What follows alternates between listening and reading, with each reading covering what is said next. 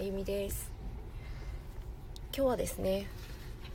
ちょっと時間が10分ぐらいあるのであおはようございます。雪の宿さん。今日はですねちょっと10分ぐらい ライブ誰も来てくださらないかなと思ってましたけれどもフラクタルっていうのをご存知ですか？えー、このねなんか自然界を見るとフラクタル構造っていうのがとっても溢れていて、年輪だったり、まあ、人間の体もですねかなりフラクタル構造なんですけれども、えー、エネルギーがですねこう回りやすいように自然界が編み出した法則ですね。いろんなものを見ていくと花の渦だったり、まあ、なんかのねカリフラワーみたいなこうもののこう一個一個の成り立ちを見るとこの図今背景画にしてますけれどもこうくるくるくるくるってねでんでん虫みたいなあのぐるぐるしたイラストですけどこういうですねくるくる回ったフラクタルって呼ばれるこの構造がですね浮かび上がってくるんですよね。でもうこのフラクタルっていう構造がかなりエネルギーをこう外に広げる時に広がるっていうのを意識するとこの構造が見えてくる。ちょっと私のお師匠呼吸法のお師匠で、えー、マックスさんっていう方がいらっしゃるんですけれども日本語がとても上手で全然英語喋れないですけど全然問題なくあのいつも学ばせていただいてるんですがその中で出てきた言葉なんですよね。もうこれで私すっごいピンときて、えー、もう全てですね今よくシェアの世界だって言われるんですけれどもこう広がりを見せたりシェアをするっていうところに、まあ、自然界が趣を置いていたっていうことにこの構造に目を向けた時に気づいたんですよね。そうすると今までなんかですね何かをこう人に伝えるとか何かをしようとした時に誰かがいたりすると完璧にしないといけないっていう概念がですねすごく私の中には昔あったんですよね。今はだいぶどうでもよくなってきたんですけど、まあ、いい具合にどうでもよくなってきたんですけどなかなかそうやってこう自分が発言することとか誰かに何か伝える時にぐっとなんかね自分の思いを飲み込んじゃう人っているんじゃないかなって思って、えー、私もその中の一人だったのでこの自然の摂理をですね見た時にああこんなにも自然は外にエネルギーをあの与えたりとか広げるためにこうやって自分自身の、えー、構造構造をですね、えー、そういう風にして広がりを、え持たせているんだなっていうのを感じた時にあなんかギュッと中に詰まっていてばっかりの自分だとエネルギーがあの小さくなってなんか動けなくなるんだなっていうのをまさまさと感じました。なので自然のものお花とかがですね真ん中にギュッとあり続けるっていうことはつぼみのまんばっていうことなんですよね。バラのお花とかね分かりやすいんですけどずっと見てるとくるくるくるくる広がって定点カメラでねよくなんかテレビとかであると思うんですけどぐーっと広がっていって綺麗なあの花にえー、なって開いて全開するとくるくるくるくるって開いてるようにして花びらがあの大きく外側に向いていくっていうもうあのつ椿とかもね分かりやすいですしなんかそれを本当に思った時に、え、なんかこれを見て、まあ、そこまでなんか はって気づく人はいないかもしれないですけど私はこういろんなこう学びを通じて自然界の中で起きていることとか、まあ、自分が今まで不思議だなって思ってきたことがこの法則を知ったことで、えー、かなり、えー、腑に落ちるようになってきた。体感的にですね言葉で言われても分かるんですけどでなんかシェアした方があの誰かに喜ばれる。どこか誰か分からないけど喜ばれるとか誰かのために何かをするとかなんかすごく分かるし綺麗な言葉だなと思うんですけどそれをじゃあ実際の行動に移せているかとか本当に心からそう思ってやれているのかっていうところだとなんかずれてる人もいるのかなって。そうするとだんだんだんだんその苦しさっていうのがワンセットでついてきてまあ下手するとあのいい人であり続けるがゆえに、まあ、自分を犠牲にしてエネル義を内側に内側に持っていって、えー、なかなかこう健康っていうところから離れてしまう人もいるなっていうふうに思っています。なのですごく人のために人のためにって行動している人をたまにこう俯瞰して観察をしたりするんですけど健康そうな方とそうでない方といるなっていうのがはっきりと最近は分かってきていて自分の中の気づきなんですけどね。統計取ったわけじゃないけど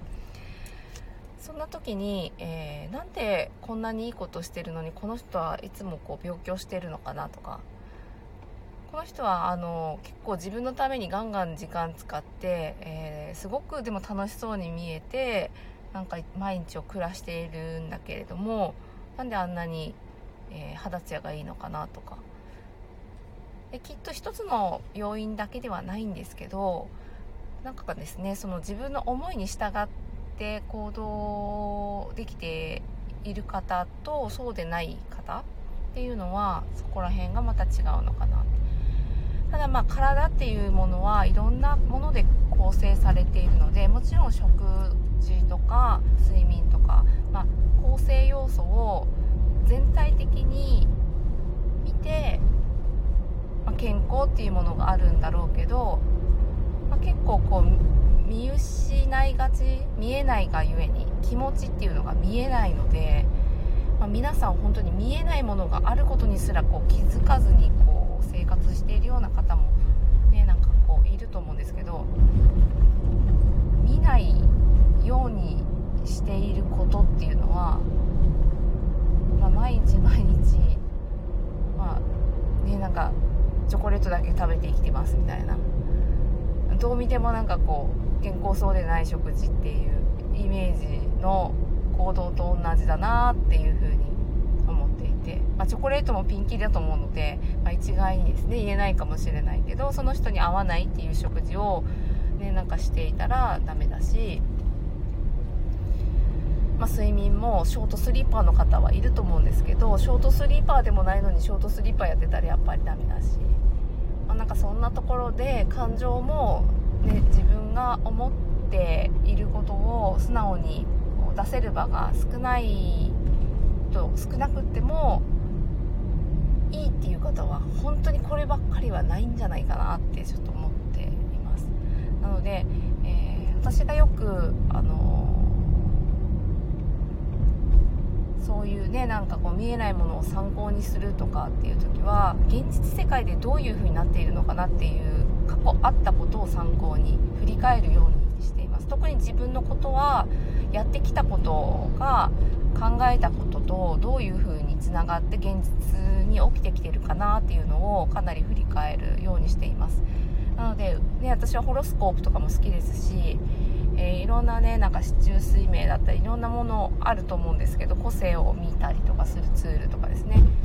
それを見てではじゃあ今こう言われているけれども今日はとってもいい日ですよ。1位とかって言ってもね本当に1位らしくなってるのかなっていう。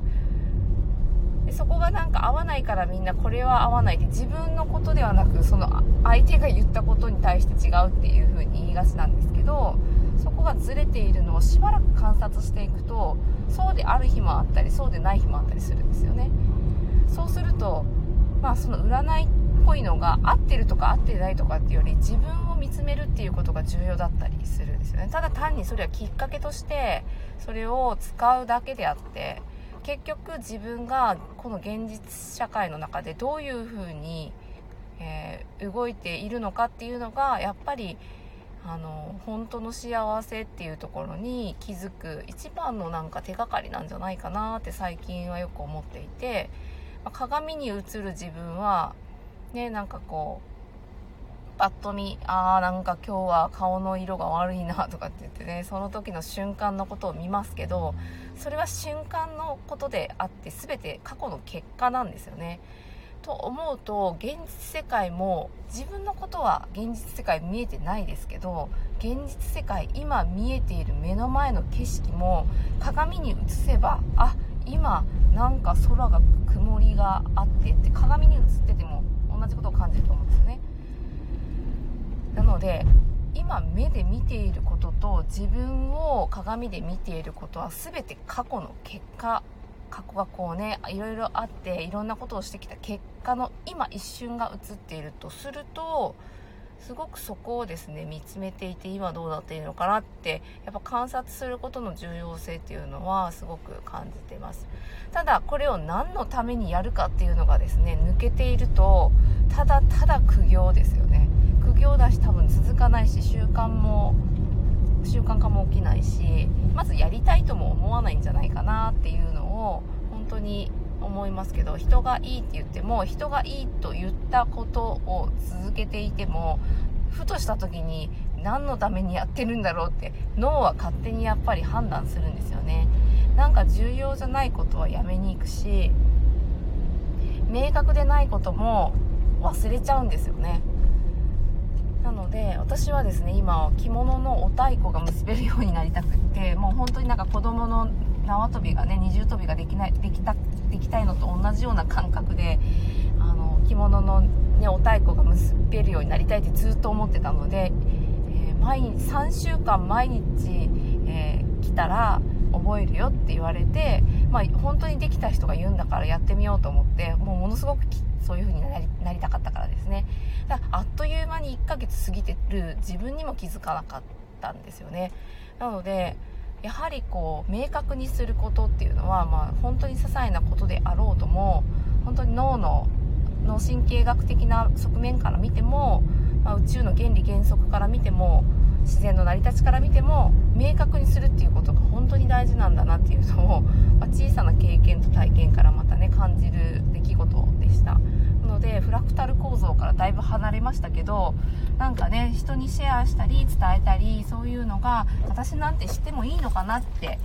えー思ってる人もいると思うんですよね。私もその一人だったんですけどでも自然界は全て外側に向けてシェアして与えてあんなにあの喋らないのにエネルギーを出し続けてで私たちに綺麗な花を見せたら綺麗だなって感動させてくれたりしている。止まっているものがそれだけエネルギーを伝えてくれているのになんかね自分が自分のことを認められなくって私なんかやっても仕方ないみたいなことを思う自分がなんとなくなんかもうちっぽけに感じたので今日はですね10分ほど朝時間が今あったのでこのことは忘れないようにお話ししたいなと思って、えー、ライブをしました。えー、ちょっと見てなかった間にたくさんの方がいらしてくださっていてありがとうございます。りえちゃんトントンさん宇宙リゲルあえよいしょプロフィル見よう。オペラ歌手すごくないですか？リゲル人って宇宙人なんですかね？音楽と宇宙を基本テーマに。そうですね。もう音とか光とかもう全部宇宙ですよね。もうなんかこんなこと言うとスピリチュアルっぽいけどもうこれ科学的にも本当に分かってるのでそれまあ科学って言ってもですね科学は今あるものを、えー目で見ないと信用しない人のために、頑張ってなんかね、科学してくれてるなっていうのを切に感じますけど、そうやってね、真実が目に見える形になってくると信じる人がいるんですけど、本当はどっちかっていうと感じる力が落ちてるのが、まあ原因かなって思いますけどね、なんかこういうことって。でも知っとくと本当に考え方が変わるし、えー、現実が変わるし、ままたこういうことって本当に受け継がれてきたのに受け継がれないようにされているような感覚も正直私はしているので子どもたちの未来のためにも伝えられる人が増えるといいなと思ってます特になんかこう精神世界だけを伝えるっていうよりもそれで現実どうなったかっていうことを大切にしたり人とつながったりとかそういったことで今生きているこの現実がとってもいいなって思えるように子どもたちが生きていかれるといいなって私は毎日思ってるので、まあ、このね情報もただの情報ではあるんですけどそうやって生活に落としていって実感してやっぱりこの法則だなって感じることっていうのはやっぱりこう子どもたちに伝えていきたいなって私自身は思ってるのでとにかく小さいことでもやって観察して楽しんでやっぱりこうだったなって思ったことを子どもたちに見せたいなっていうふうに思っています。えー、銀子さんかわいい名前ですね。ありがとうございます。黒根チャンネルの黒根さん。和顔しコミュニケーション伝道師。うーん、どうなんだ見えない心を見える化して印象分析したり、モチベーションがぐんぐん上がる企業検証したり、自分も周りもハッピーにする。和顔し、合ってんのかな？コミュニケーション検証しています。そうなんですね。和顔。和顔。私は和服が好きです。はい、ありがとうございます。えー、おせんべいを食べるだけ。今日は雪の懐かしい。めっちゃ食べてましたね。えー、あ、里江さん。朝から変な話をしてるのかな笑われてるかもしんない。鬼ママから卒業。うん、今は考えられないね。あやさん。えー、follow your heart。本当ですね。私、ハートすごい大事だと思います。自分の時間を大切に穏やかな毎日を過ごしたい。子育てもゴールも見えてきました。いいですね。日常のこと心のままに配信しています。えー、聞かせていただきたいと思います。ありがとうございます。じゃあ今日はですね、あと、あのちょっと時間があったので、今ね、ライブをさせていただきました。ありがとうございました。